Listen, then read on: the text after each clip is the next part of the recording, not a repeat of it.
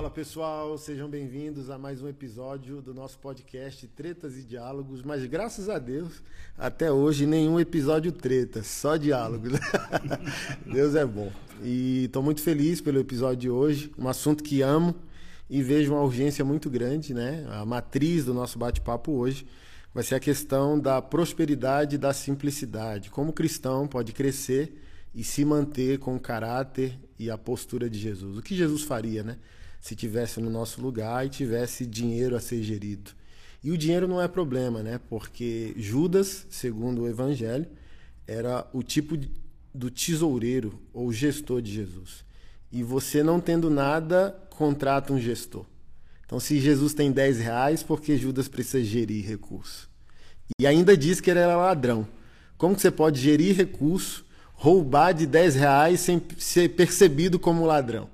Então, se podia ser ladrão, é porque tinha recurso relevante a ser gerido. Porque onde há cura e onde há trabalho, há resultado, né?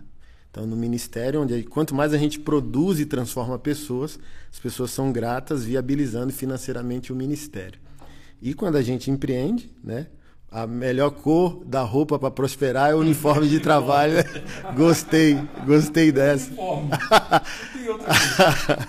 então acredito que vai ser um, um papo muito frutífero, porque a gente tem dois extremos: teologia da prosperidade, teologia da pobreza. E os dois não são do reino. Mas existe a possibilidade de prosperar e se manter, que é o fator jovem rico, discípulo rico de Arimateia. Qual a diferença entre os dois? É o que a gente talvez possa discutir aqui, trazer clareza sobre o tema. Então, estou feliz pelos meus convidados, que eles se apresentem. Você começa. Eu sou José Júnior, sou empresário, segmento farmacêutico e energia solar. Amo ação social, amo servir as pessoas. E creio que Jesus nos dá dinheiro com um propósito. Glória a Deus. Só com um propósito. Estou aqui por um propósito hoje. Eu creio, depois que nós falamos, eu entendi por que eu estou aqui. E é isso. Amo pessoas, amo servir, amo o projeto social e amei o que eu vi aqui hoje. Parabéns, Amém. Anderson. Amém. Glória a Deus. Eu sou Tarcísio, é, sou casado, tenho dois filhos, sou pastor em Lusiânia, uma comunidade maravilhosa, e sou empreendedor também, né? E também muito feliz com tudo que eu vi aqui. E assim, é, é incrível se todo mundo tivesse essa visão. Se todos tivessem essa visão de ser a igreja da segunda-feira, transformar na segunda-feira, né? Que não adianta cair na unção e levantar do mesmo jeito. Tem gente que cai na unção e levanta do mesmo jeito, cara. Eu fui impactado com tudo aquilo que eu vi aqui hoje, com amor, com cuidado e com aquele depoimento sobre o autismo. Né? Mexeu comigo. É Quase chorei ali com o Anderson ali fora. E, ó, e observa, casado, duas filhas, tá? Senão minha esposa briga comigo depois. As filhas pequenas ou já Pequenas, moças? quatro e dois anos. Oh, que lindo, cara. Essa é a minha vida. Aí eu vou família. orar por você, pra você ter um varão, você ora por mim pra eu ter uma varoa. Pois é. lá em pai casa, de menina, quatro meninos. Tá você tem uma menina, pois é. Rebeca de 13 e Pedro de 6. Pois é. Assim, você vai falando e eu vou lembrando disso, né? Por isso que nos nossos bastidores eu fui falando que, como pastor, né? eu gosto de aplicar tudo que eu levantei em nome dele. Então, todo o dinheiro que eu, como pastor, posso produzir em nome de Jesus, eu tenho que usar né, na glória do nome dele. Então, o Espírito Santo tratou algo comigo. Hoje, a gente cuida, além do projeto, né, a Casa John John, que é o projeto para autistas, a gente cuida de maneira bimestral de três centros de ensino especial. Escola pública, só dedicada a autistas e outras, é, outras questões de PCD ou é, PNE, né? E o Espírito Santo, desde o Natal, foi nossa primeira atuação. O Espírito Santo disse: Não saia de casa se não vai fazer por essas crianças o que você faria pelos seus próprios filhos. Fique em casa. E nem começa no Natal. Eu acho que começa quando nasce tudo. Há seis anos atrás que nasce o Motirô, onde a gente almoçou ali. Nasceu no sol nascente. E quando eu recebi a lista, na época, de 21 crianças, se não me fala a memória, eu estava pregando em Ponta Grossa, Paraná, chorando, a lista tão básica. A criança precisa de uma cesta básica porque desmaiou em sala de aula porque estava três dias sem comer e o SAMU foi resgatá-la. Criança tal precisa de uma mochila porque leva o material numa sacola plástica de supermercado. Criança tal precisa de tênis porque vai para a escola de descalço. Eu falando, meu Deus. Santo Agostinho tem uma frase que diz que o supérfluo do rico é a riqueza do pobre. Em que aspecto? Que a gente tem que se sentir culpado ao prosperar? Não. Mas não seja banal. Eu fiz uma reflexão semana passada. O tanque de gasolina está meio salário mínimo. É igual você falar bem assim, coma tudo, menino. Tem criança passando fome na África. Não, se eu comer ou não comer, não muda o fato. Então não se trata de se culpar. Se trata primeiro de agradecer, sem obrigado. Metade do meu tanque. Dirijo uma Ranger diesel, metade do meu tanque. O, o meu tanque é metade do salário mínimo. Então, quase toda vez eu choro. Passar o cartão, tô quebrantado e digo, Senhor, obrigado. Não me deixe ser um ser humano banal, não me deixe ser um pastor é, banal, pastor ostentador. Obrigado por esse privilégio e me vulnerabilize cada vez mais para eu sentir a dor do meu irmão, amparar alguém, cuidar de alguém. Quem... Não, porque tem um pai de família na igreja que eu pastoreio que mantém a família dele com um salário mínimo. E eu estou dizendo que o meu tanque é metade do mês dele. Então, eu não vou mudar o mundo se eu deixar de encher o tanque. Se eu não encher meu tanque, eu paro de produzir e viver. Não se trata disso. Mas se trata de que agradeça, continue crescendo, prosperando e servindo pessoas, porque é a única utilidade da coisa. Deixa eu concluir com esse exemplo que eu dei desde o Natal. É, aí eu fui ajudar, acho que 30 famílias nessa escola de centro de ensino especial, a maioria autista. Natal. Família nada para comer. Tá. Falei com a igreja. A igreja me serviu, arrumou as cestas básicas bem montadas. Mas eu falei, eu passei fome até aos 18. Cesta básica é muito bom. Mas, bom. Botaram até um biscoitinho recheado. Falei, ó, sem refri. Aí eu pregando no culto domingo, Espírito Santo. Só sai de casa se vai fazer por eles o que faz pelos filhos. Tá bom. Fui no açougue onde eu compro as carnes lá para casa e eu disse: eu quero 30 frangos limpos, cortadinhos, um frango em cada saquinho e eu quero um quilo de carne para bife daquela carne que você faz lá para casa. Cortadinho, batidinho, saquinho por saquinho. Tá bom, pastor. Segunda, 10 da manhã, passa aqui e pega. E eu pregando e desesperado, dizendo: tá, meu Deus, tá, tá bom, né? Uma cesta, carne. Não, vou fazer mais. Acabou o culto, peguei o carro e fui pro atacadão. Cheguei lá, peguei dois leites para cada cesta, um refrigerante, peguei um panetone para cada cesta e um chocotone para cada professor. Como eu disse a vocês, os professores tudo é, é, esquerdista, feminista, radical, aí chega um machão, né? O líder do machonaria, pastor, igreja, meu Deus, que mistura doida, né? Aí na segunda-feira peguei tudo, peguei minha esposa, peguei o meu 01, meu filho mais velho, de 14 anos, e a gente foi na escola. Primeiro, parabenizamos e presenteamos os professores, obrigado pelo serviço prestado. E fui separando: cesta, frango, carne, refrigerante, leite.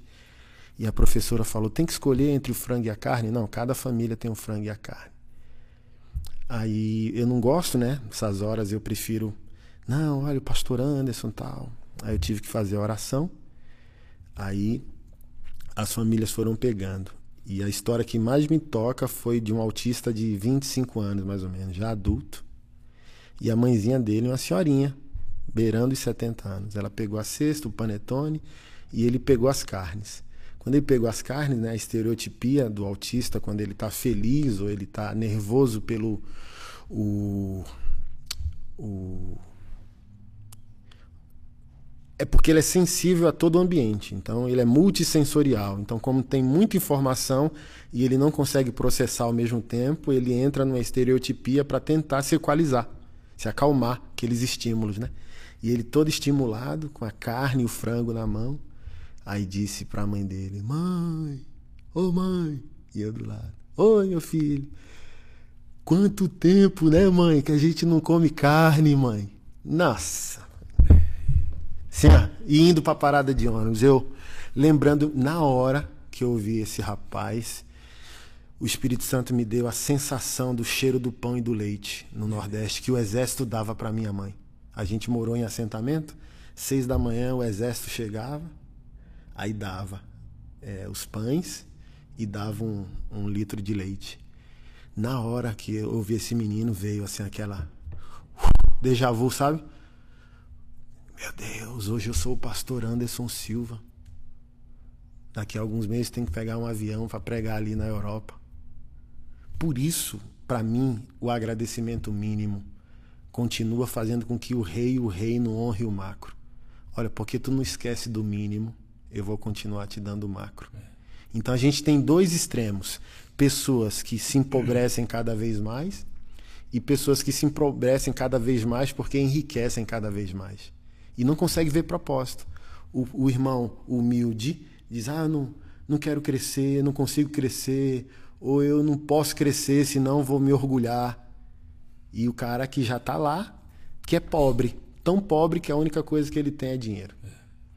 Então, essa, essa convocação que o Espírito Santo me deu, só ame, só vá se vai amar os seus filhos. Desde essa experiência que eu dei, do sol nascente lá, que, onde nasceu o Motirô, eu cheguei na igreja e disse: Olha, se a gente não for dar três itens para cada necessidade, na qualidade dos nossos filhos, que a gente não faça. E fiquei muito feliz, porque deram na qualidade que os filhos usavam, né? Mochila Nike, tênis Nike. Mas o, o, testemunho mais impactante foi que o garoto, com tênis Nike, mochila Nike que a gente deu, deixou lá, agarrou a cesta e saiu correndo. Ei, seu tênis, sua mochila. Depois eu volto e pego. Minha volta há seis dias sem comer. Aí assim, ó, eu, eu tava falando ali, os, sei lá, parte, hoje acho que minoritária da igreja, que não gosta do meu jeito de abordar as coisas, e parte dos pastores também, ah, cuidado com o pastor Anderson. As pessoas perguntam, tá em pecado? É, crê na Bíblia? Tá com testemunho correto? Qual que é o medo desse homem? Então, só quando as pessoas vêm ver a olho nu, como vocês viram, que entendem o motivo da indignação. Como não está indignado? Do tipo, o, a cidade da justiça, que é a igreja do Senhor, às vezes injustas. Um culto para si mesmo, a cidade perecendo e a gente dizendo que é o povo mais avivado da terra se a gente não consegue botar a cabeça na janela e olhar a condição do vizinho. Aí eu olho para nós, como pastores, particularmente, eu digo: como? Como você chama uma vida banal de crescimento e a sua cidade precisando de você? Você é o melhor homem da cidade, não porque você é grande, mas porque você é servo.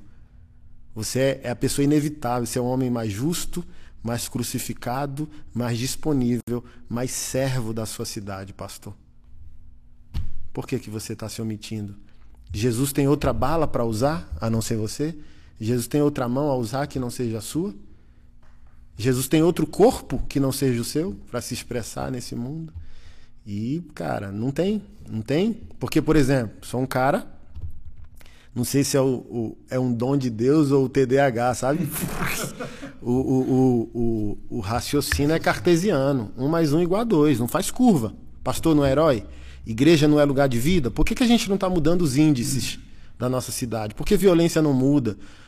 Porque nem a gente está mudando. Porque as casas cristãs, um alto índice de divórcio na pandemia. Por quê? Por quê? Sabe? E tudo isso tem a ver com o que a gente vai tratar hoje, que é a questão de prosperidade, simplicidade, Sim. crescer e se manter, crescer e frutificar e por que nós crescemos. E me perdoe, às vezes é um desabafo essas introduções, sabe? É, para a gente tentar sacudir, trazer conscientização para o povo de Deus. E a introdução que eu faço do meu conceito de prosperidade é Mateus capítulo 25 inteiro e o final do capítulo 24. Capítulo 25 de Mateus vai falar da parábola das dez virgens, parábola dos talentos e o juízo final de ovelhas e bodes. No juízo final, bodes e ovelhas são separadas a partir da prática da justiça. Estive nu, faminto, prisioneiro. Vocês cuidaram de mim, vocês não. Quando foi? A bondade da ovelha, que foi para a direita, e a maldade do bode, que foi para a esquerda, eram subjetivas. Eles não percebiam que praticavam o bem ou o mal. A ovelha de Cristo pode entrar em uma prática tão profunda de cristocentrismo que ela não tem mais contabilidade. Eu me tornei o que eu estou fazendo. O amor se tornou hábito. O amor se tornou DNA. A misericórdia, a compaixão faz parte de mim. O oposto também é verdadeiro. A omissão, desprezo, a alienação, o querer só para si, se tornou DNA. Aí eu, quando foi? Eu não vi Jesus preso. Eu não vi Jesus faminto. Quando foi? E Jesus deixa claro quando você fez e quando você deixou de fazer é um dos pequeninos. Parábola dos talentos. E vocês já devem ter ouvido esse estudo. Ensinaram para nós que o talento do texto era habilidade. Mas o talento do texto é dinheiro. O final da parábola deixa claro: se você falou para o servo que enterrou um talento, sabia que eu sou o Senhor severo, que colho ainda que colho onde eu não planto, porque não deu meu dinheiro aos banqueiros. Ou seja, Jesus quer lucro.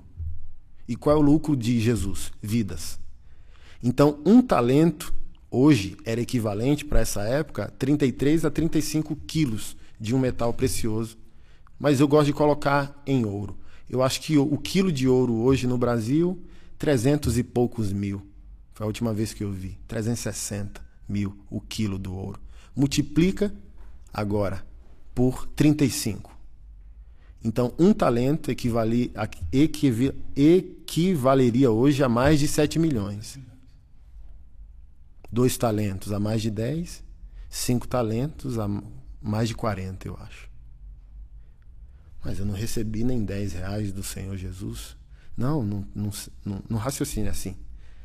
O que eu posso raciocinar? Se eu viver até os 90, é como Jesus estivesse dizendo: o tempo que eu te dei, com a sociedade que eu quero propor contigo, somos sócios em salvação e em vida, é, convertido financeiramente.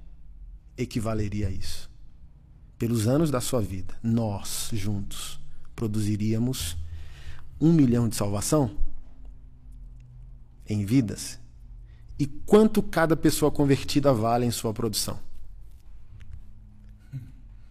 Do tipo assim, ó, no meio de um milhão de convertido, através do seu é, sua Rinode Gospel, tem um Neymar. Do tipo assim, ó, você já extrapolou a cota dos talentos. Você já bateu a meta. Com um.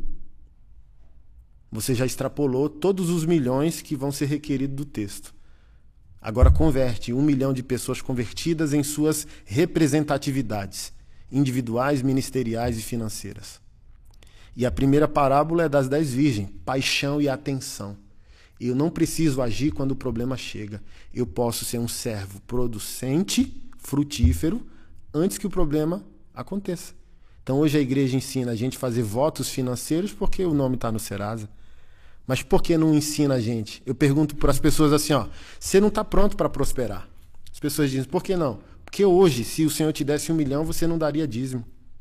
E se desse, o pastor que receberia se tornaria teu escravo porque tu iria impor a quebra da agenda dele em teu benefício. Você não conseguiria dar 100 mil de dízimo livre, em amor, gratidão entendimento, sem querer escravizar o pastor que recebe. Então você não está pronto. Primeiro, você não daria. Segundo, se você desse, você daria com extrema arrogância de escravizar quem recebe.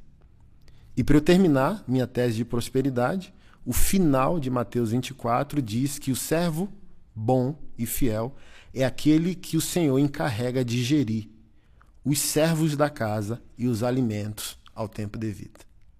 Quando esse Senhor voltar, esse servo fiel está gerindo recurso e alimentando os irmãos? Então, o único objetivo, Lucas 12. Olha, tem um homem que é rico para consigo, mas não é rico para com Deus que no dia do lucro não pergunta a utilidade da prosperidade. Ele quer quebrar o, o, o galpão dele e construir um galpão maior para estocar mais. Louco! Se te pedirem a tua alma essa noite, para quem ficará? Ou seja, toda prosperidade ela tem que ter um objetivo. Senão ela vai ganhar vida própria. E quando ela se tornar mamon, ninguém na Bíblia, nem o diabo, nem o pecado são senhores. Na Bíblia só há dois senhores, Jesus e o dinheiro. Quando essa, essa prosperidade sem propósito virar uma persona, virar mamão, aí segura que é um abismo puxando outro abismo. Então eu quero passar a bola para vocês, o que pensam, qual a experiência de vocês sobre isso, o que vocês enxergam dentro e fora da igreja. Existe de fato a possibilidade de grandeza e nobreza. O cara é grande e como ele é pequeno. Meu Deus, que coisa charmosa. Porque é isso. As pessoas dizem: Jesus é manso e humilde. Mas ele só é manso e humilde porque tem o poder de te destruir. Então ele tem poder sob controle. Para mim isso é prosperidade. Prosperidade não é o, ca o, carro que eu dirijo, a marca que eu ostento. É o poder sob controle. Esse é o charme. Jesus é Deus, controlado por humanidade. Então a gente é grande e a gente é nobre porque olham para nós dizendo: rapaz, não ofendeu ninguém, não deu carteirada, não diminuiu. Chora, é compassivo, é servo, é identificado com o sofrimento meu Deus, coisa linda. E é raro hoje.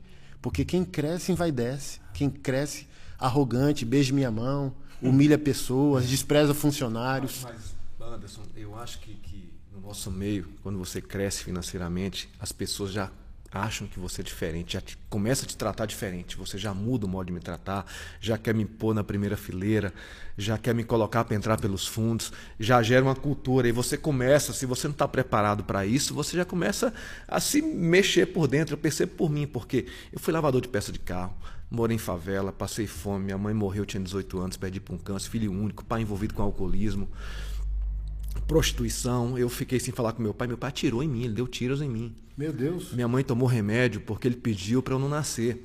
Então, tudo isso. Eu fiquei com a crise com meu pai num período desse. Eu perdoei ele na ocasião. Foi quando eu prosperei. Prosperei bastante, quebrei, perdi tudo, fiquei endividado, eh, tive que sair escondido. Eh, e Deus me deu uma nova chance de prosperar de uma maneira leve e despretensiosa. Mas eu percebo quando eu chego nos lugares, porque nós temos hoje produtos que, que lideram no mercado americano, tem produtos que, que são vice é, é, campeão de vendas no Brasil.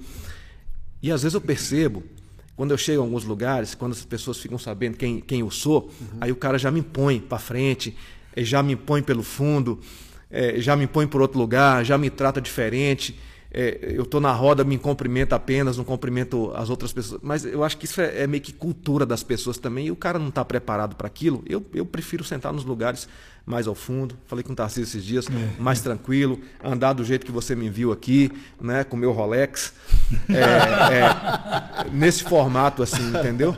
Mas eu prefiro. Mas existe uma cultura, até na própria igreja, de. Né, tratar de você como uma forma de porque você tem dinheiro. Existe isso, infelizmente. Isso teria que mudar também com as outras pessoas é. que te recebem, que recebe o cara que é rico, que é próspero, que merece toda a honra e todo respeito. O outro cidadão que talvez não tenha nem 1% daquilo que você tem.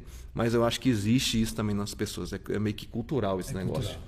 Cultural. Eu, eu, a respeito e, e a pessoa começa a cair quando ela passa a aceitar essa honra começa a cair. Se você não estiver preparado para aquilo com a mente forte, um coração humilde, um coração sábio, você vai e cai naquilo. Aí começa a ser arrogante, aí começa a querer entrar todas as vezes pela porta lateral, começa a querer sentar na frente. Ah, tira aquele cara, deixa eu sentar ali. Eu já, eu, eu, eu já vi isso acontecer. Eu já vi isso acontecer. Eu tenho um amigo, um amigo pessoal, que é o Carlos Massa, o Ratinho, que é um cara que pensa igual a mim. Um cara que hoje ele tem, o, o Grupo Massa faturou um bilhão. Uhum. É, eu falei isso aqui, não sei nem se eu podia falar, mas tudo bem. Nós somos amigos. E, e, ele pensa, ele vai na feira, come marmitex, vai, ele não gosta desse tratamento, ele vai no meio do povo, mas tem gente, tem artistas que não gostam disso, entendeu? Porque aquela fama, aquela coisa de estar nos canais gera uma vaidade no cara. E eu acho que, que, que essa cultura é ruim, entendeu? Até da própria, nós estamos falando de igreja aqui, até da própria igreja, em tratar você ali como um ser diferenciado que veio de uma outra, de outro planeta. E acontece muito isso. E não era para acontecer. Será que é cultura brasileira? Eu não sei te dizer, eu vou muito nos Estados Unidos, mas eu não sei. É, é, é lá parece que não é tanto. Mas eu, eu não sei. Eu estava semana é. passada em Portugal, aí o pastor que me levou, ele é barbeiro. E é barbeiro de muitos atletas, né? Principalmente nas equipes ali que vão, é, jogadores que vão para as equipes de Portugal, com ótimos salários e tal. E teve um que estourou na Europa. Aí foi cortar o cabelo lá. Aí um português estava, aí viu, aí daqui a pouco chegou para ele dizendo: "É o fulano da equipe tal". É. Ah, vai lá, vai lá, tira uma foto, fala com ele. Não, não quero não quero incomodar. Não estou a incomodar, algo assim, né? Do tipo assim, e dá para ver, eu também analiso isso, uma profunda raiz de orfandade desde a nossa colonização. Nós somos socialmente vazios como brasileiros e a gente sempre precisa de uma figura redentiva, seja na religião, seja na política. Por exemplo, o brasileiro ele não admira o verdadeiro político refinado e sofisticado que entende de política pública. Ele gosta do efeito populista. Então, ele gosta do efeito de massa, que dê uma noção de pertencimento de comunidade. Então, ele não consegue muito é, ter um norte fundamental das coisas. Ele é bem. Né? E, e foi interessante quando o pastor falou isso. Dizendo: olha, o cara era fã cara famoso na Europa inteira e o cara, né, o europeu, do tipo assim, ó, não, não quero incomodar, aí não tem aquela questão de, de afobação, dizer, ah, o cara é famoso, e o cara famoso também, ó, tranquilo. Ele falou bem assim, assim é geral. Na... Ele, aí ele deu o exemplo do presidente de Portugal. Falou bem assim, passou na porta da minha barbearia. Presidente! Oi, posso tirar uma foto com o senhor? Claro. Aí não tem aquele efeito populista do tipo 500 pessoas, meu Deus, o presidente, porque temos um anseio também social redentivo. E às vezes, é, principalmente a Europa, ela, não estou dizendo que eles são superiores a nós, mas eu também estou dizendo que há uma base educacional muito mais eficiente na Europa do que na América do Sul. Então, o europeu, como é, recebe a base educacional, são quatro de dois a quatro idiomas na, na escola pública, de base. E não é verbo to be.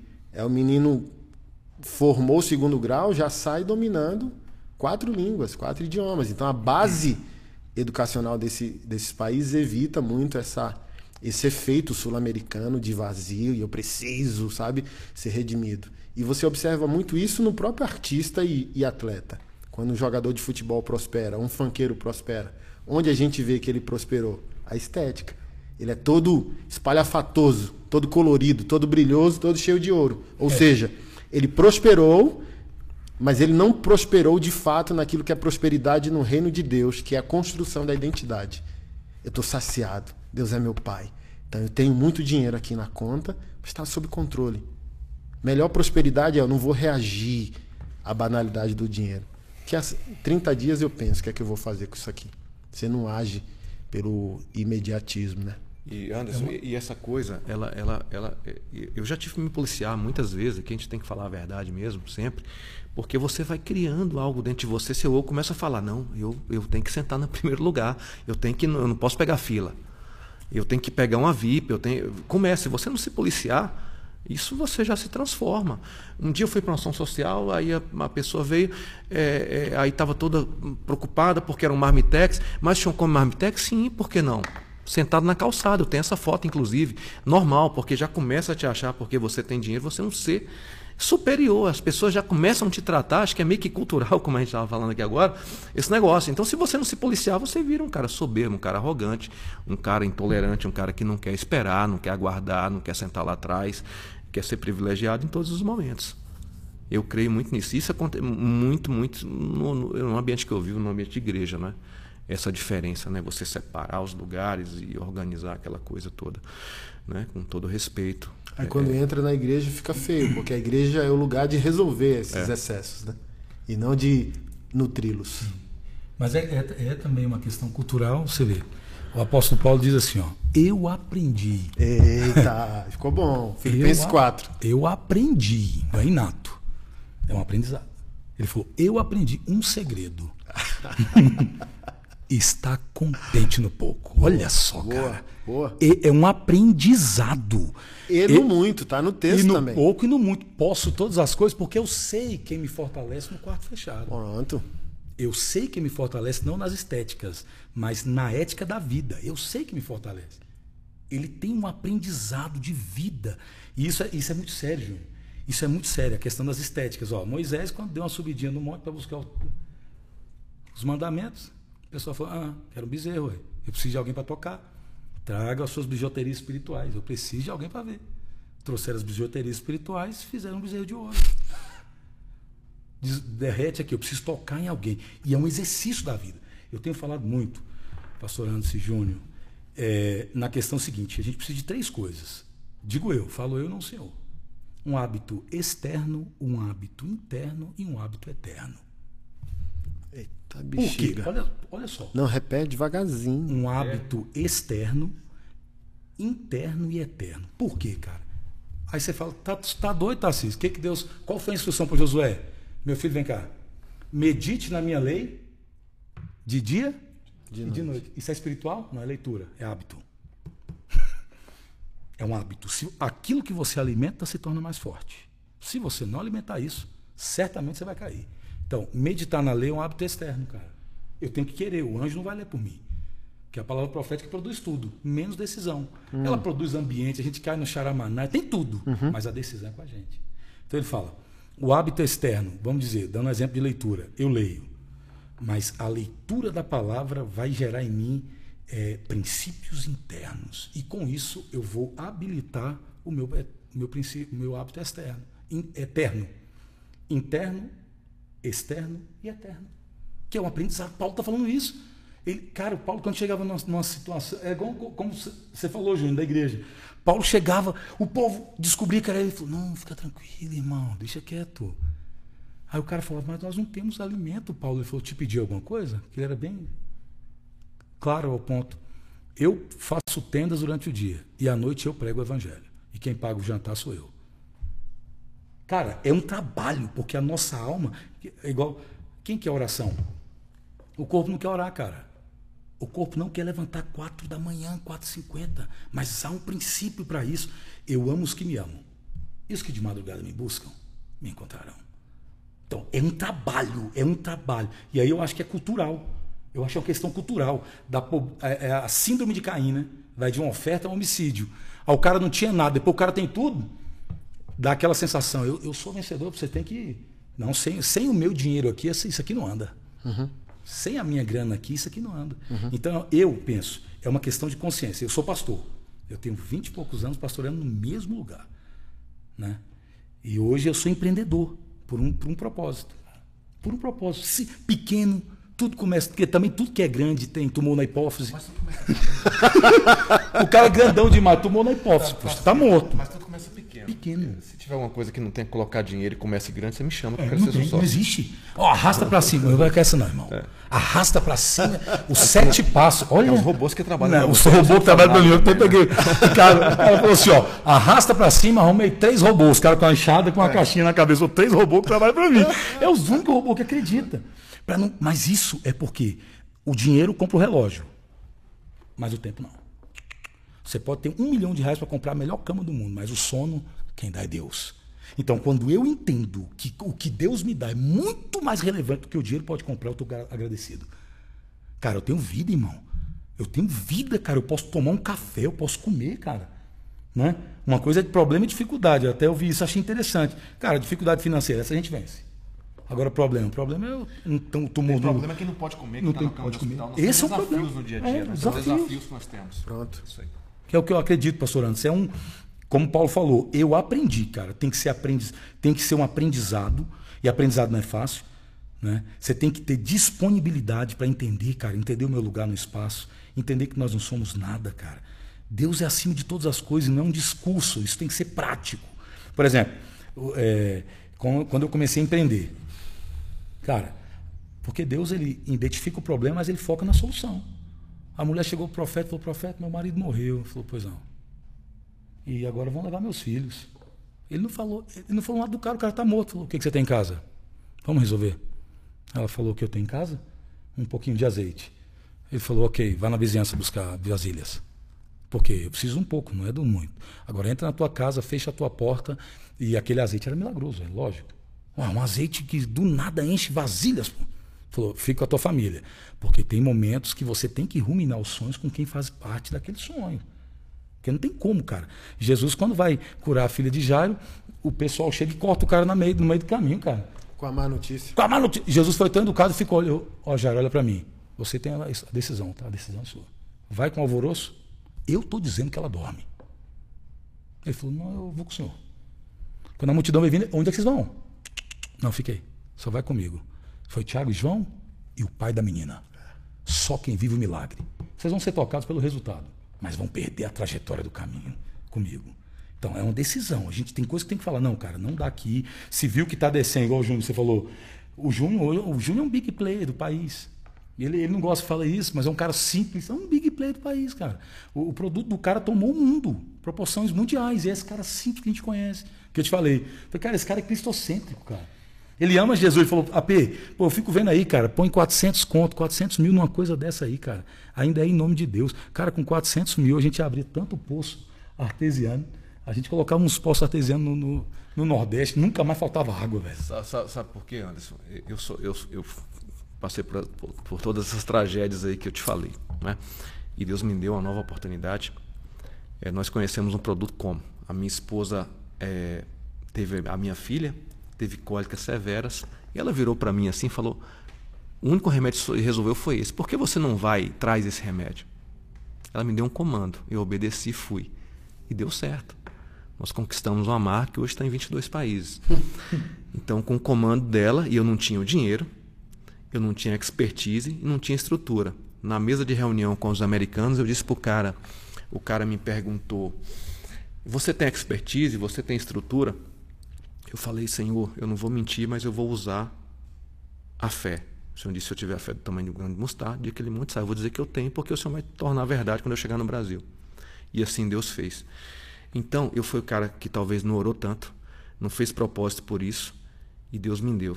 Ele me deu por um propósito. Isso não é meu, entendeu, Anderson? Ele me deu por um propósito. Eu sei que arcar com as estruturas, com aquilo que Deus tem para fazer aqui na terra, para alcançar pessoas, custa muito caro. Custa. E eu sei que eu sou uma dessas pessoas que Deus levantou para isso. Não foi para mim ter uma BMW, uma Ferrari, um avião, ou andar de Rolex. Foi para abençoar as pessoas, para servir as pessoas. Porque servir é melhor que ser servido. E eu entendo isso perfeitamente bem. Entendeu? Que coisa fantástica. Então, foi desse jeito que aconteceu na minha vida. Deus pegou um cara improvável. Eu estava num quarto de hotel em Goiânia e as coisas aconteceram mais ou menos assim. A patente é sua hoje. Hoje é nossa. Hoje é nossa. Domina o mercado. Hoje é nossa. Gente... É, é, percebe? Eu tenho uma, uma linha de reflexão do tipo assim: quando você se rende a Deus, consciente ou não dessa rendição, é, até o que está dando errado é para poder dar certo. Então tu percebe que assim como José, o teu problema é a tua futura solução? Sim. Tipo a cólica do teu bebê.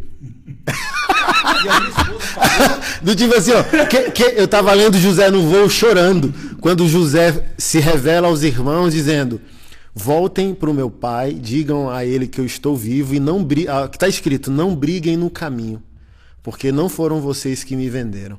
Deus me trouxe até aqui para eu salvar o país. Eu vou te contar mais. eu vou te contar mais. Eu fui para os Estados Unidos na ocasião sem saber um A em inglês. A gente veio aprendendo depois na caminhada. Sentei com um cara com um tradutor, não tinha dinheiro, não tinha, não tinha nada. E Deus E cheio de marra na mesa, assim, os caras. Meu Deus, esse Não, cara aí. eu- porque uma coisa é, você tem que aprender. Você não pode sair contando suas dores Ok. para todo mundo. Ok. Você não vai poder nunca. Você pode estar arrebentado por dentro, mas para o mundo onde você vai sentar para conversar, Não pode, né, Júnior? de jeito nenhum. Suas dores, você e o seu Deus, ele que vai resolver. Você não vai resolver as minhas dores. Então não precisa expor para você. Então guardei para mim tudo aquilo que eu tinha de medo. Eu guardei e falei, vai dar certo. E eu abracei essa palavra da fé do tamanho de um grão de mostarda. A primeira coisa foi, eu tinha conhecido um cara há, há três anos antes em Goiânia para fazer um negócio, e todo mundo falou, cara, sai desse cara, é um picareta e tal. E a gente não fechou o negócio e o cara ficou meu amigo. Eu desembarquei, falei, meu Deus, e agora o que, eu vou fazer? Eu falei, o cara que eu tinha tudo isso, usando a fé, entro no flamboyant, encontro o cara no Copenhague, no café. Aí hoje, Júnior, tudo bem, falei, é, falei, Israel, eu tô com um pepino, cara. Eu fechei um contrato assim, um acordo assim, uma aquisição desse jeito, eu não tenho nada. Ele falou, tem um cara para você, o cara tá com essa fábrica falida, precisando produzir, me conectou com o cara. O cara tava com o RJ da fábrica e tudo aconteceu ali. Nos associamos, transformou a empresa do cara, transformou a vida do cara. Esse cara faleceu de Covid até em 2021. Foi, foi um pai que Deus. Deus me conectou com tudo aquilo que eu gerei lá, pela fé. Todas as coisas aconteceram. Uau, a expertise, o registro, a fábrica, tudo aquilo aconteceu. Porque eu dei, eu pela fé falei aquilo, mas eu cheguei e fui trabalhar no Glória Brasil. a Deus. Glória a Cheguei e fui trabalhar. Eu falei, eu tenho que honrar Deu a palavra e, e a palavra correspondeu a honrar. ela. E Deus vai me honrar, mas eu vou trabalhar, não vou ficar sentado. Tem muita gente em casa esperando a- as coisas caírem do céu, mas tem que É, trabalhar. porque paciência não é Se você não põe esse né? projeto aqui para as pessoas enxergarem, não vai vir um recurso. Você vai ficar orando por aquilo, mas não gerou nada. Não... Aí o recurso começa a vir. Quando você gera, vai criando algo, conversando, falando, o recurso começa a vir, começa a cair as coisas, as coisas começam a acontecer. E foi assim com o nosso produto. E hoje são vários produtos. Nós somos, hoje nós somos o segundo na pediatria do Brasil. Que né? legal. Na, na pediatria americana tem produto nosso que lidera. Mas aconteceu desse jeito. Leve despretensioso. Por um milagre. Foi Deus. Não teve um esforço divina. meu. Eu fiz o básico. Nós criamos a ONG, que é essa aqui, que é o Sempre Foi Deus. E, e, é, a nossa companhia, eu não vou dizer as iniciais, nada disso, mas significa Meu Rei Jesus. É o Eita. significado de tudo aquilo. Na, na, na, tem na placa. É, e tem o sempre foi Deus. Em todo, nos caminhões tem o sempre foi Deus. Meu Rei Jesus. É, no avião tem o sempre foi Deus. Tá tudo lá porque sempre foi Deus, mas foi por um propósito. Não foi para o meu bem-estar e da minha família. A gente vai usufruir dessas coisas porque. Mas é para servir as pessoas, é para servir o reino, é para alcançar pessoas. Nós temos várias frentes no Nordeste hoje de famílias adotadas, de poço artesiano com base solar para atender a comunidade com água. É, tem os eventos, é, tem, tem os eventos também que a gente leva para o Nordeste. Eu tenho um amigo que é o Regis Danese hoje que vai e não cobra nada para a gente. A gente tem dificuldade de levar um cantor gospel para o sertão, porque o cara não quer ir, o cara não responde, o cara pede uma grana. E eu tenho esse cara que é um padrinho que está comigo desde o início. Vai, Júnior, é free, eu vou. Eu vou servir, vou servir o reino, conhecer o projeto, conhecer o coração. Nós levamos médico, dentista, a van como essa que você em breve vai estar com ela pronta. É, os medicamentos todos vão, vai ultrassom, vai laboratório móvel de sangue. Então a comunidade é atendida. Nós estamos criando ferramentas agora para fazer aquilo que você quer fazer, dar pernas às pessoas. Né? Hoje a gente leva um auxílio, mas o que nós queremos criar é fazer essa comunidade empreender. Com, com, com os galinheiros comunitários, é, com as hortas, para o cara criar os frango, ter os ovos, as galinhas e vender na feira. Nós estamos com esse projeto para startar ele. E vai startar, vai startar em breve. Mas eu entendi que é um propósito, que não foi mérito meu. Até porque tem gente que ora muito mais que eu, faz propósito muito mais que eu e não alcançou 1%. Você acredita que aquilo que nós pastores em Efésios 4:11 chamamos de dons ou ofícios ao ministério, e ele estabeleceu ou deu dons a uns para serem apóstolos, profetas, evangelistas, pastores e mestres. Se aplica ao ambiente fora da igreja? Assim, pergunto por quê.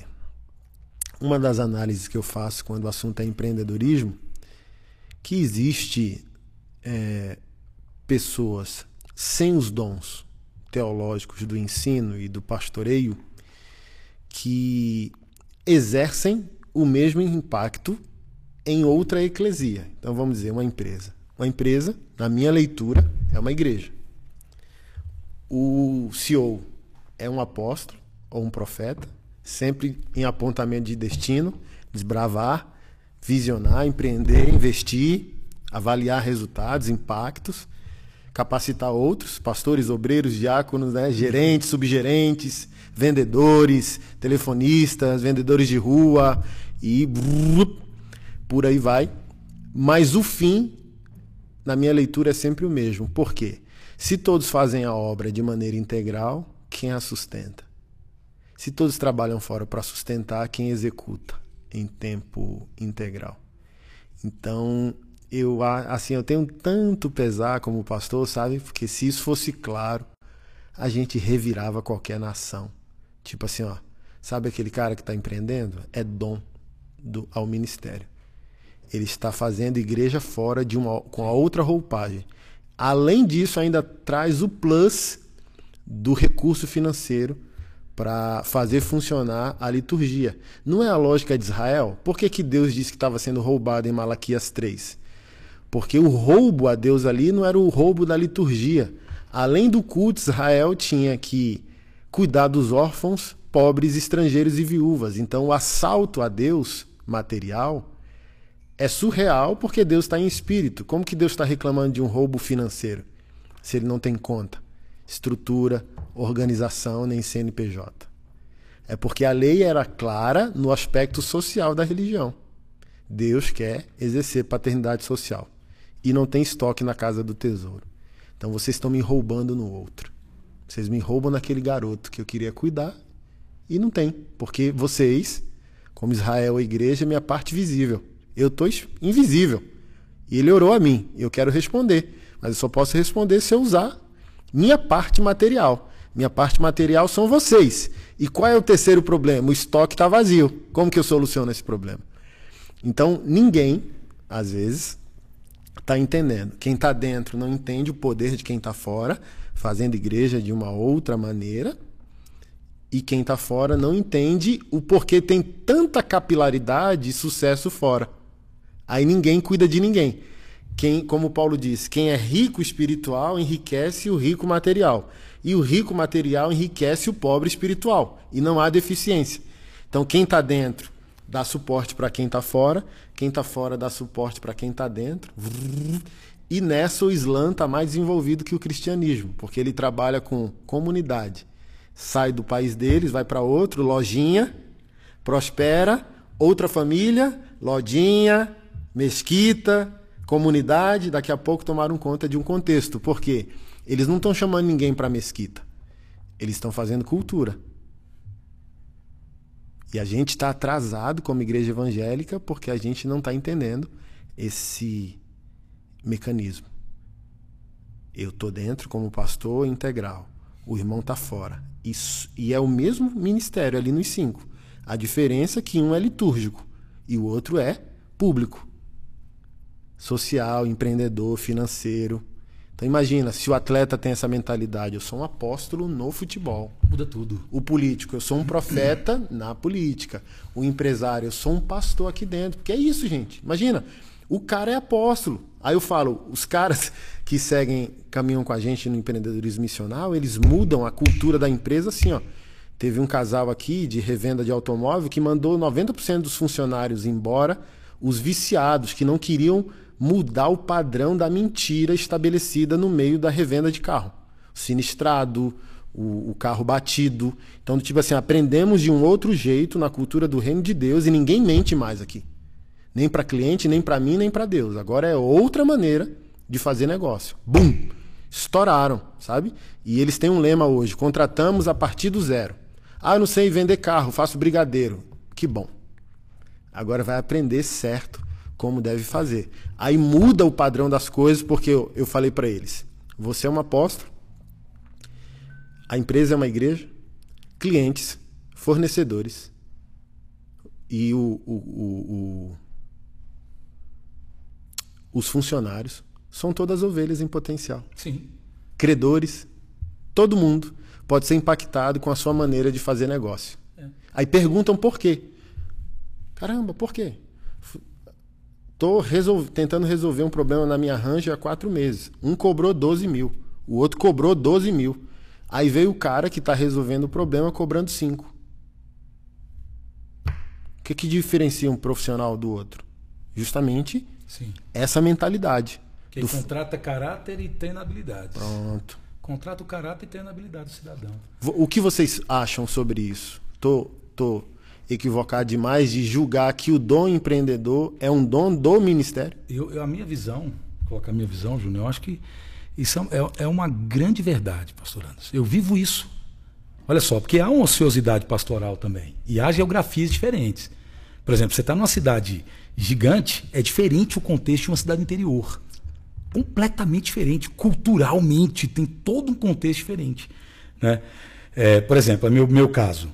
Meu caso de comunidade na pandemia, né? Eu fui empreender. A, primeiro, para trazer dignidade na minha visão, que melhorou demais. Eu estou ganhando muito mais almas do que do contexto interno e continuo sendo pastor. Olha aí. Continuo sendo pastor. Se você chegar lá nos meus colaboradores, eu não, eu não falei para ninguém, eu sou pastor. Não falei não. Pode ir lá que eu não falei não. Mas nossas reuniões são poderosas. São poderosas. A galera do banco, o pessoal da Procred, da nossa empresa, a galera entendeu o projeto e eu estou na igreja todo o tempo, pelo contrário. Em dezembro do ano passado foram 1.600 cestas básicas. Por exemplo, eu conheci o Júnior, mas foi através do empreendedorismo. Eu conheci ele Não foi como pastor Não foi como pastor. Talvez como pastor. Eu não conheceria. Jamais conheceria. Eu estou te falando, não entraria. Eu fui, eu fui ministrar, fui ministrar não, fui palestrar em dois eventos para um foi em, ah, em BH, tinha tava até o Caio Carneiro, todo mundo lá. Cara, eu não fui como pastor. Eles falaram, não vou falar que o senhor é pastor, não, falar que senhor é um empreendedor muito motivado. Falei, ok, tá tranquilo, deixa eu 007. Preguei, preguei. Me falei aqui numa palestra para marketing digital. Só aquela molecada maluca. No final, todo mundo chorando. Falei, agora é uma chance. Liga pro pai de vocês e pede perdão. Que a gente vai aprender com a formiga. Falei sobre a formiga. Formiga não tem ré, amigo. Formiga se cumprimenta. E se você põe um obstáculo, ela vem, passa e vai embora. Ela tem um propósito. Então, eu estou falando como. é, claro que tem dentro da comunidade gente que fala assim: ó, se o pastor está em casa, faz nada não, pastor, rapaz, está o dia todo aí. Se o cara está trabalhando, agora só pensa em dinheiro, hein?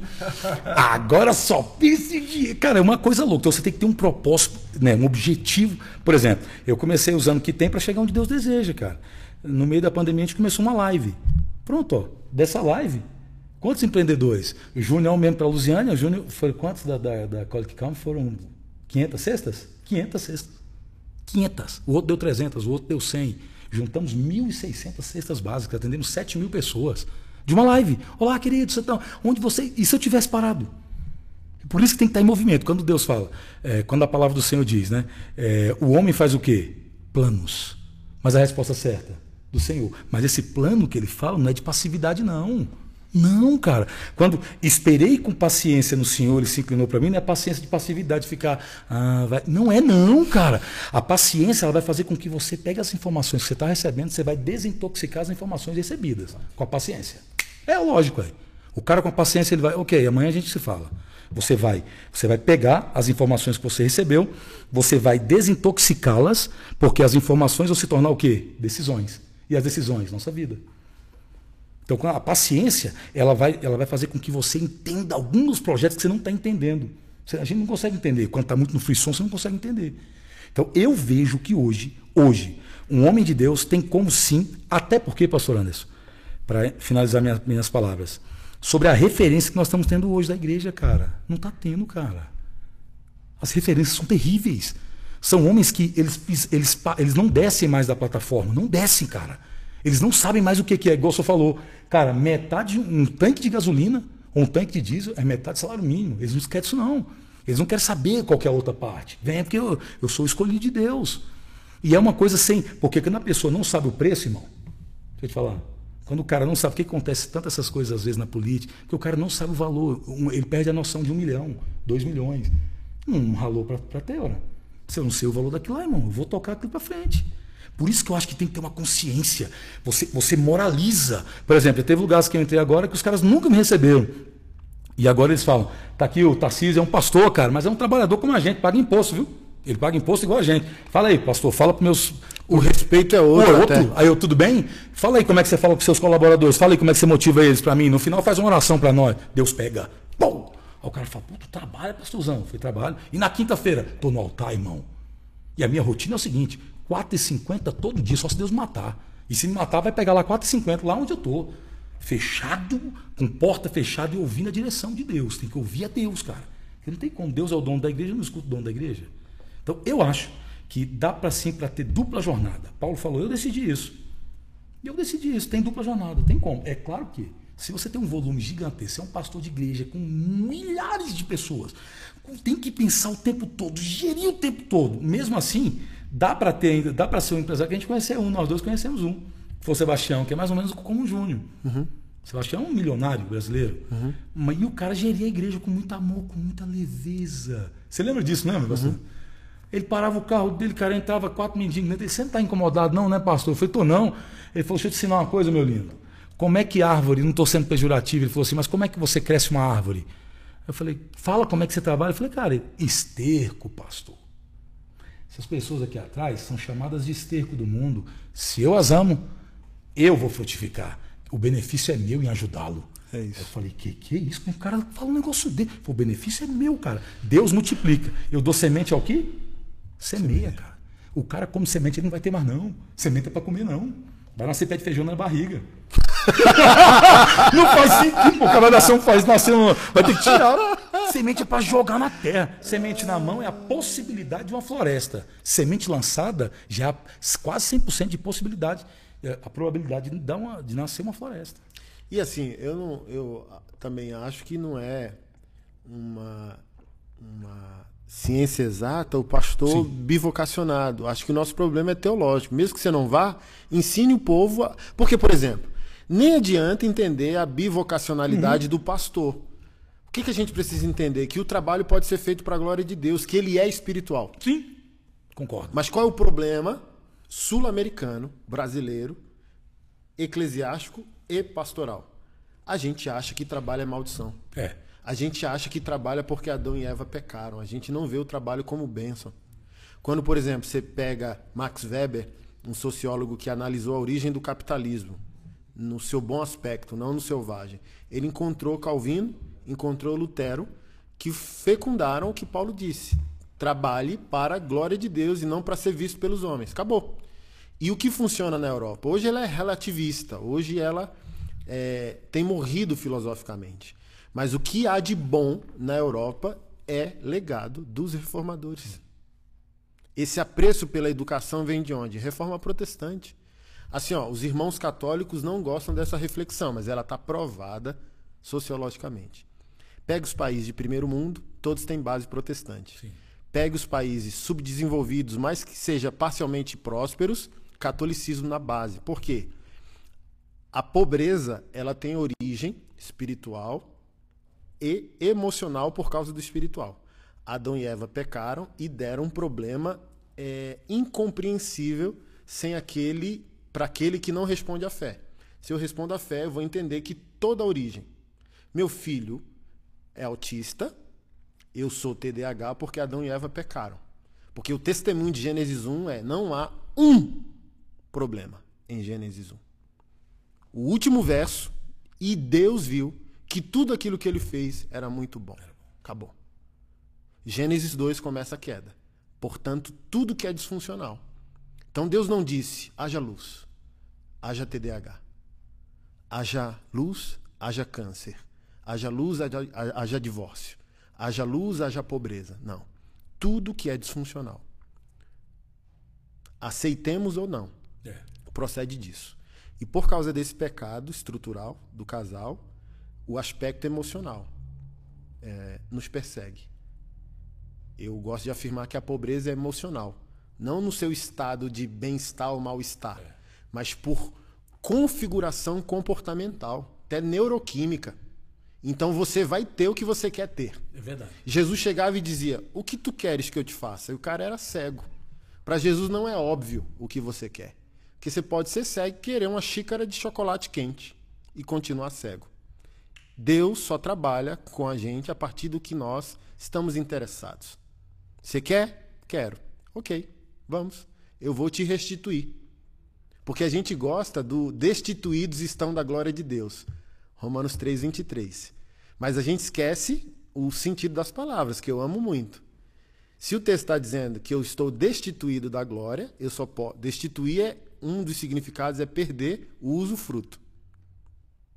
Eu perdi o privilégio de ter a glória de Deus, ok? Eu só posso perder se eu tinha. É verdade. Eu tinha a glória. Estou impedido de usar. Aí o Senhor vem para mim e diz: O que, que você quer?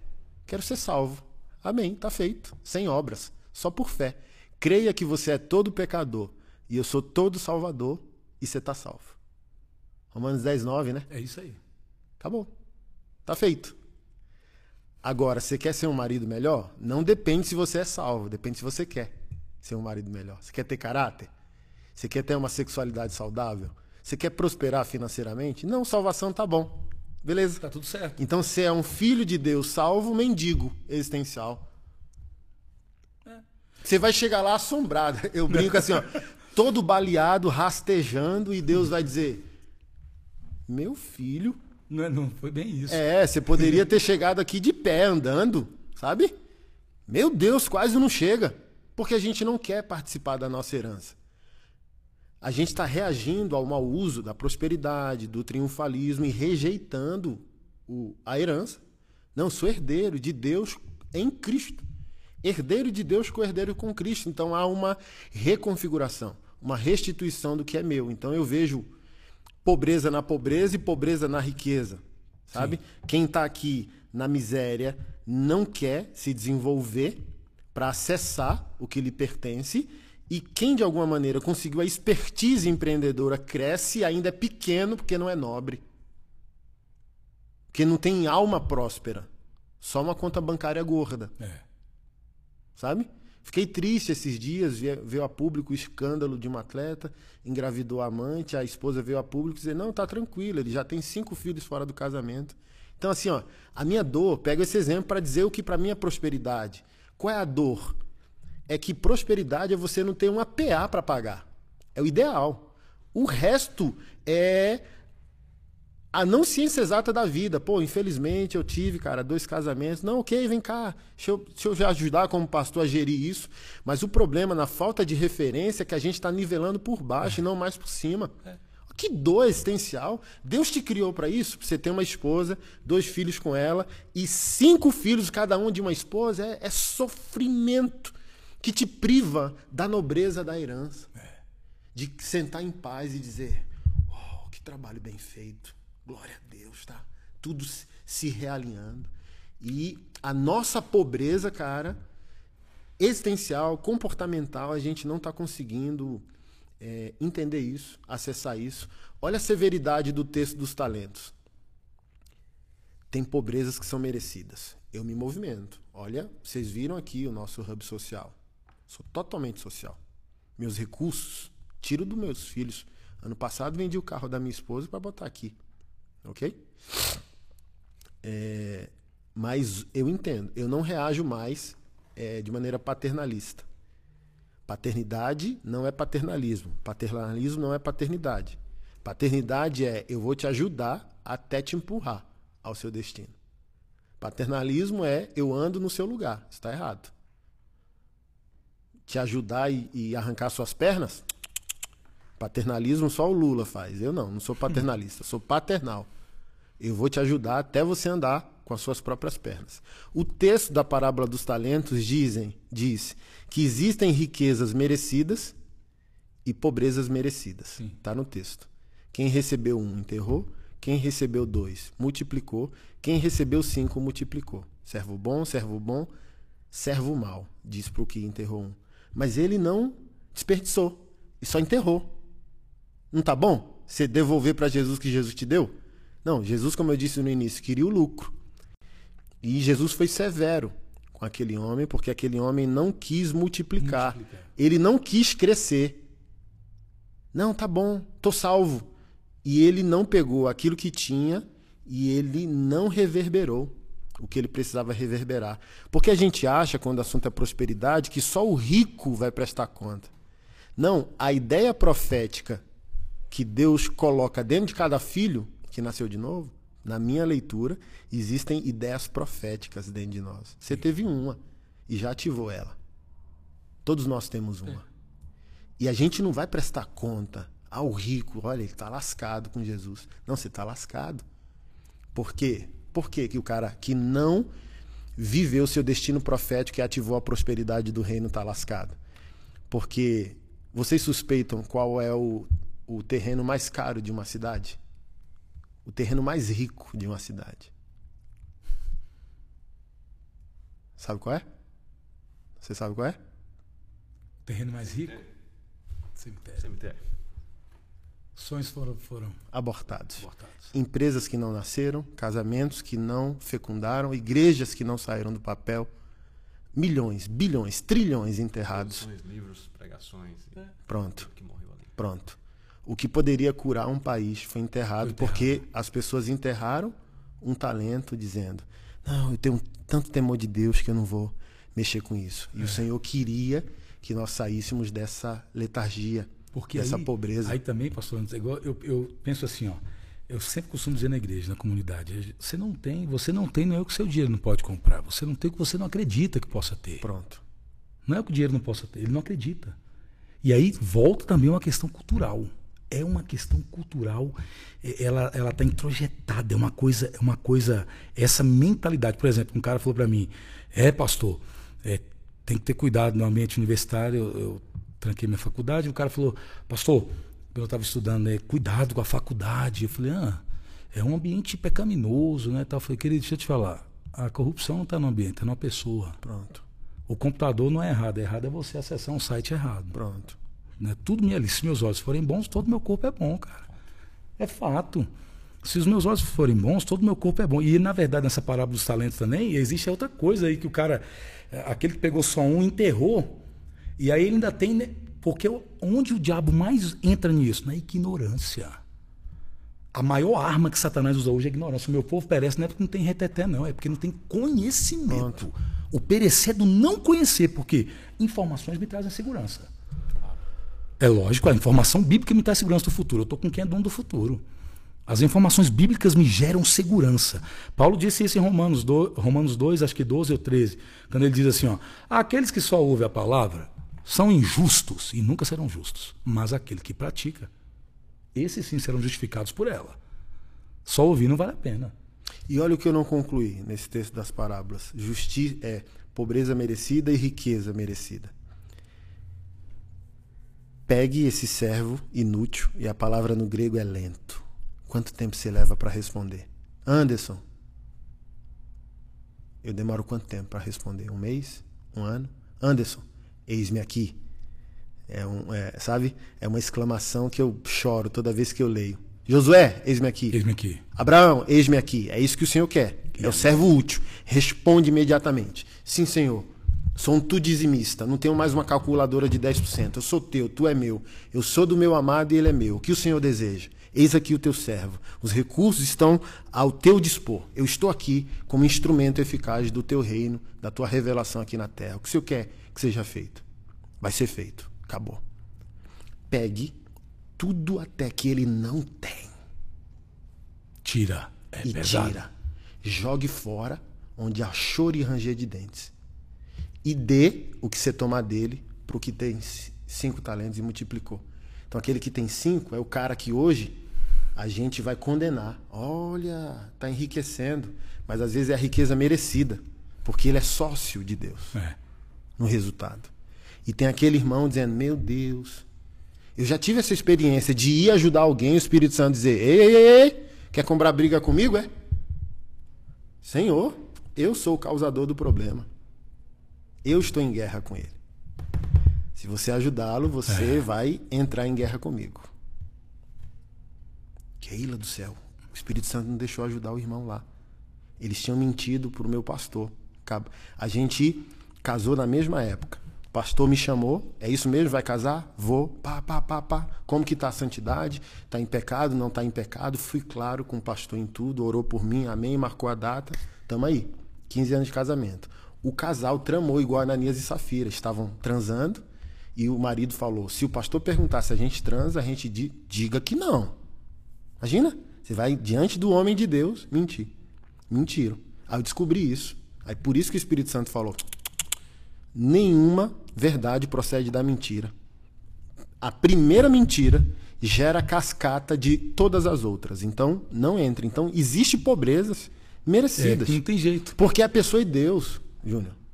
Não é a pessoa e a cultura, não é a pessoa e a economia, não é a pessoa e falta de oportunidades. É assim, ó, se Deus é por nós, quem será contra nós? Mas se Deus for contra nós, quem poderá ser por nós?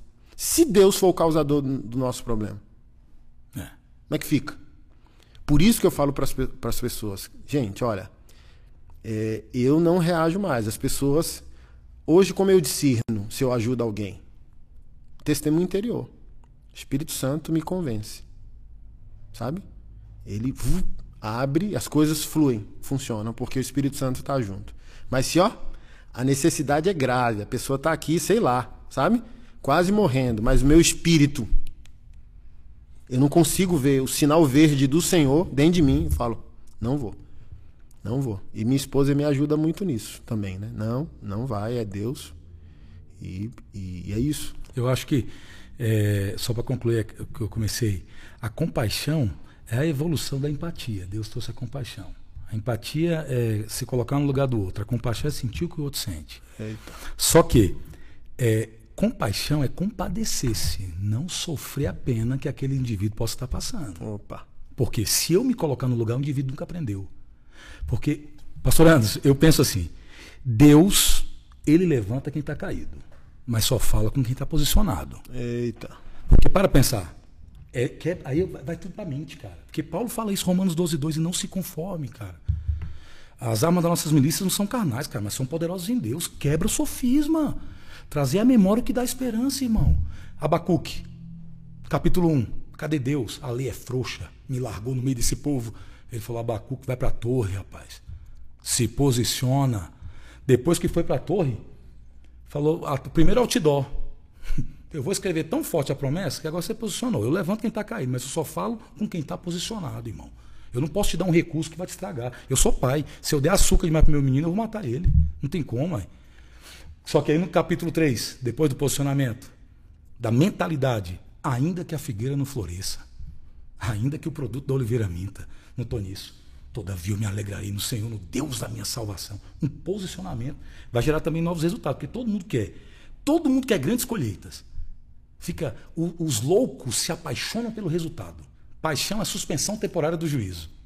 Mas os sábios amam o processo. Porque mudança, pastor Anderson, não é um, um acontecimento, não é processual. Cara, mudança é processual. É consciência processual. Não é. Ninguém. Nossa, mudou por acidente. Onde é que você viu isso? Não é mudança por acidente, é, cara, eu estou errado nisso, eu não sou um bom gestor das minhas finanças. A minha mente está muito. Pa... Porque, por exemplo, o cara que escondeu o talento, ele começou com neuro, pode ver. Mas eu pensei que o povo vinha me matar. Você pensa, você está alucinado? Escuta uma coisa, irmão. Tem uma coisa de sonho e alucinação. Então, como é que eu. Vou te explicar como é que eu sei que é um sonho ou alucinação. Porque fé não se explica, fé se aplica. Deixa eu te falar, o que é sonho e alucinação? Eu tenho um sonho, pastor. Me fale mais sobre. Hum, tá. Sonhou, sonhei. E o que você tem feito? Nada. Não, não, não é sonho, não. O irmão está alucinado. O irmão está comendo. o irmão comeu feijoada na noite anterior comigo. Então, é... meu pai dizia: eu já tenho seu diagnóstico. Qual o diagnóstico, pastor? Barriga cheia. O irmão comeu com barriga cheia. Porque sonho é criar um caminho viável. Opa. É criar um caminho viável. Opa. É, senão a alucinação é. Deus, é, a igreja está na alucinação. Opa. Deus fará. Aí Deus fala, mas tudo vocês põem na minha conta. Deixa eu te falar. É igual o cara. O cara, eu quero prosperar, pastor. O que, que você quer? Uma Ferrari. Ô cidadão, tu não tem dinheiro de pagar a luz. O que, que uma Ferrari ia mudar? Eu quero, pastor, um carro. Meu Isso é real. Isso tá? é real. Isso é real. É, o que, que você quer? Eu quero um carro, ou o outro aluga um carro, o fingital, como diz o. É os fingital, não é os digital.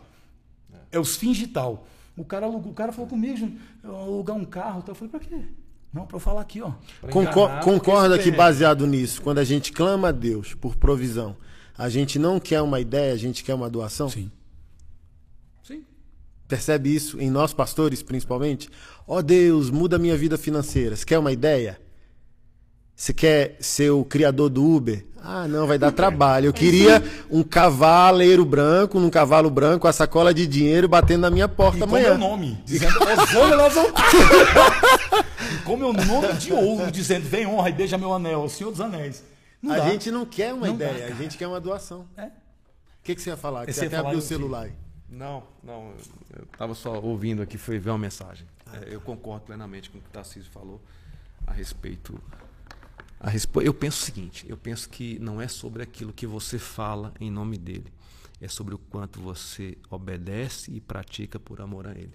É isso aí. Eu acho que é isso. É, pra gente encerrar, bater o nosso horário já. É, prosperidade é um dom da vida ou um dom de Deus? Um acidente? Pum, esbarrei na prosperidade. Ou uma intencionalidade?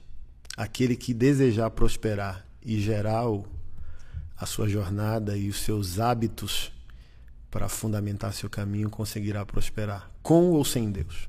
O que para vocês é, é, esse caminho da prosperidade? Eu começo? É, eu acredito. É, é, um dom de Deus. Mas é, é uma parceria. Jesus, quando chega diante do túmulo de Lázaro, ele fala: Tá aí dentro aí, meu amigo? Tá. Tirar a pedra vocês. A pedra você rola o defunto, eu ressuscito. Existe uma parceria aqui. Eu faço a parte mais difícil, mas eu quero ver a sua. Eu acho que é um dom de Deus, sim. E o cara que tem as faculdades mentais, e aí tem que ser trabalhado as intenções, cara. Porque o problema é até para orar, a nossa intenção está errada, pastor Anderson. Se você fala assim, eu som do meu coração, porque até para orar eu posso estar orando a Deus, buscando o quê? Mesmo no oculto e no secreto, eu oro a Deus, mas para que aquilo seja para mim um benefício, um homem santo, um homem que eu estou buscando. Então eu uso tudo isso se a motivação não for certa, não prospera. Por exemplo, dinheiro. É, ah, eu conheço. Deixa eu fazer um adendo aqui. Eu acho que a motivação tem que ser vigiada o tempo todo. Ela, ela tem eu, que ser eu creio que não é o tamanho da oferta. É com qual motivação você, você tá deu tá aquela ela. oferta. Não é? Grande ou pequena. É, é a motivação. Tem que ser checada a motivação. Eu, eu olho muito essa coisa da motivação. É muito sério isso, cara. É muito sério. Todos podem sim prosperar. Eu, todos não vão ser Porque tem muita, gente, tem muita mas gente, pode prosperar. Tem muita gente comprando lugares com ofertas, com presentes, com situações. Tem muita gente comprando lugares com isso. Então a é. motivação está totalmente equivocada e você não vai receber nada daquilo. Depois você vai ficar chateado, bravo com Deus e no máximo conseguiu um agrado com ali, certeza. um lugarzinho um pouco especial por um tempo e depois você perdeu aquilo. Eu creio muito no poder da motivação. A motivação tem que estar tá sempre é tudo, é, é, correta e tem que vigiar todo o tempo. Eu acordo pelas manhãs e falo, Jesus, o que eu tenho que fazer hoje pelas pessoas? Não todos os dias, que às vezes você levanta, sim, sim. mas na grande maioria do tempo eu pergunto, Jesus, o que eu tenho que fazer hoje? Mas eu quero fazer a coisa certa com a motivação correta. Não é apenas para um vídeo, para uma foto, para uma postagem. É para servir de verdade as pessoas. Esse é o verdadeiro motivo, é servir por amor àquelas pessoas. Então eu creio muito nisso. E quanto à prosperidade, eu creio que é um dom de Deus para um propósito dele. Eu creio isso. Até o cara sem Deus que está prosperando, foi Deus que prosperou e ele será julgado se não glorificar Deus e conectar Deus nisso. Eu, eu falo, eu tenho um amigo, é, talvez vocês conheçam, é o Luciano Hang da Van. Sim. Eu falo, Luciano, a maior ação social você faz. Deus te prosperou, porque ele tem uma história linda de vida, de saiu, ele comprou uma fábrica que ele trabalhava com os pais, e depois disso criou a Van, e começou a empresa do nada que tem 35 anos. Tem uma história. Mas gera 32 mil empregos. Uau. Então, qual que é a maior ação social? Gerar dignidade. Isso. Às vezes não é nem o que eu vou lá servir uma cesta básica, mas o cara gera dignidade. Ele dá plano de saúde, plano dentário, é, dá um salário, dá transporte, alimentação para as pessoas. 32 mil empregos. Aí muita gente pergunta assim, por que às vezes não deu para mim que estou na igreja? Ora, então, talvez você não tinha capacidade para receber essa grana e ia gerar aquele isso, emprego. Isso, isso. Por isso que você não recebeu.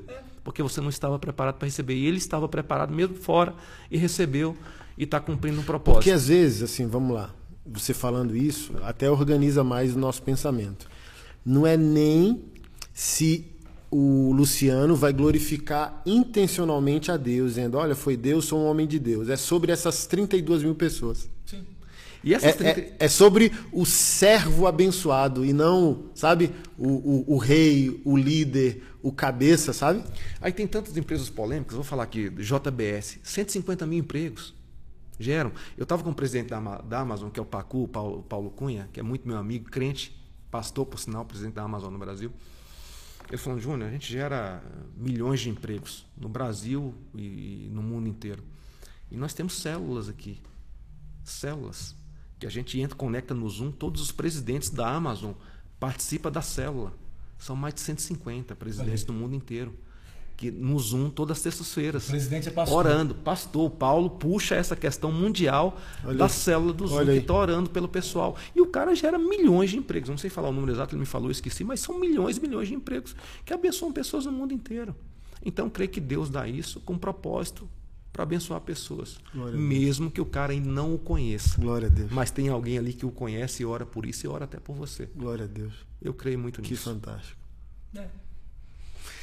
Pessoal, ó, dia 4 de setembro a gente vai estar junto de novo num evento que a gente vai fazer sobre prosperidade e simplicidade, dando continuidade a isso aqui que a gente está uh, fazendo. Obrigado, meus irmãos, por essa pequena participação, mas eu creio numa inauguração de um novo tempo. Amém. Eu vejo assim, ó, Hoje eu estou liderando 34 projetos sociais. Parece que cada problema que a vida me deu, quando eu me curo, vira empatia que vira compaixão pelo outro. Agora eu. Ah, quando eu me curo de um problema que a vida me dá, eu tenho a identificação com quem está passando, a unção, a compaixão e a autoridade para tirar pessoas do problema que eu tive ontem. Eu acho que a prosperidade bíblica ela tem esse caminho né, de identificação. Sofrendo ou não, a gente vai linkar a pessoas.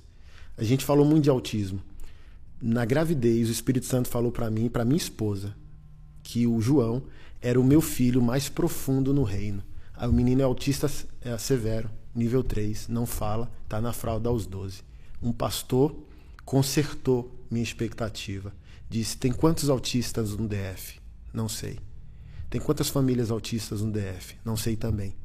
Quantos pais abandonaram seus filhos autistas no DF? Não sei.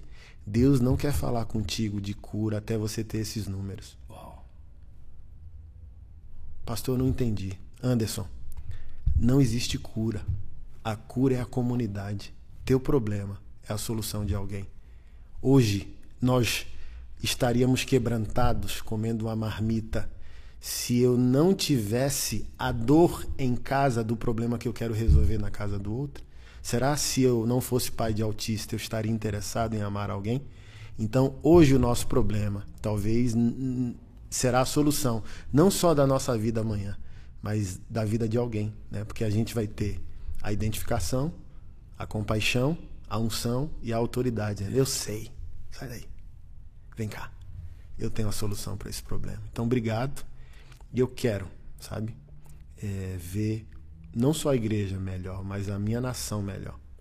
E reconheço que a gente está numa crise estrutural de liderança. E discutir, debater com vocês esse assunto, é, se isso for escalonado, a gente pode, meu Deus, fazer, sabe, tantas coisas, gerar tanta nobreza naqueles que é, têm sucesso mas se não encontrarem um propósito, continuam pobres, porque estão sem o entendimento divino da prosperidade. Por que, que eu tenho tudo isso? Porque, vamos lá, agora eu encerro. O problema do pobre se resolve com o dinheiro. E o problema do rico que tem dinheiro se resolve como? A gente só consegue responder quando a gente descobrir o verdadeiro propósito da vida. Porque tem gente sentado em bilhões. Tem sozinhos, solitários, deprimidos e, sabe? No quinto casamento. Sem saber ter paz, sabe? Sem considerar a família o refúgio pelo qual eles voltam seis da tarde. Caramba, tô voltando pro meu castelo forte. Mas obrigado mesmo. E peço que orem e, sei lá, apoie esse jovem pastor tatuado a, a espalhar essa boa notícia que é possível, Amém. sabe? essas loucuras são possíveis de serem vividas. Deus abençoe a vida de vocês. Obrigado, Anderson. Muito bom estar contigo. Deus te abençoe. Amém. Muito obrigado demais. Muito o homem do sorriso contagiante. Eu amo esse cara. Aleluia. Pessoal, obrigado por estarem com a gente aqui nesse episódio que foi tão significativo para mim, um dos melhores temas para mim que a gente já debateu aqui e que seja o primeiro de muitos, tá bom? A gente se vê no nosso próximo episódio com um tema é, tão importante quanto. E que Deus continue abençoando a tua vida, ministério e família, em nome de Jesus. you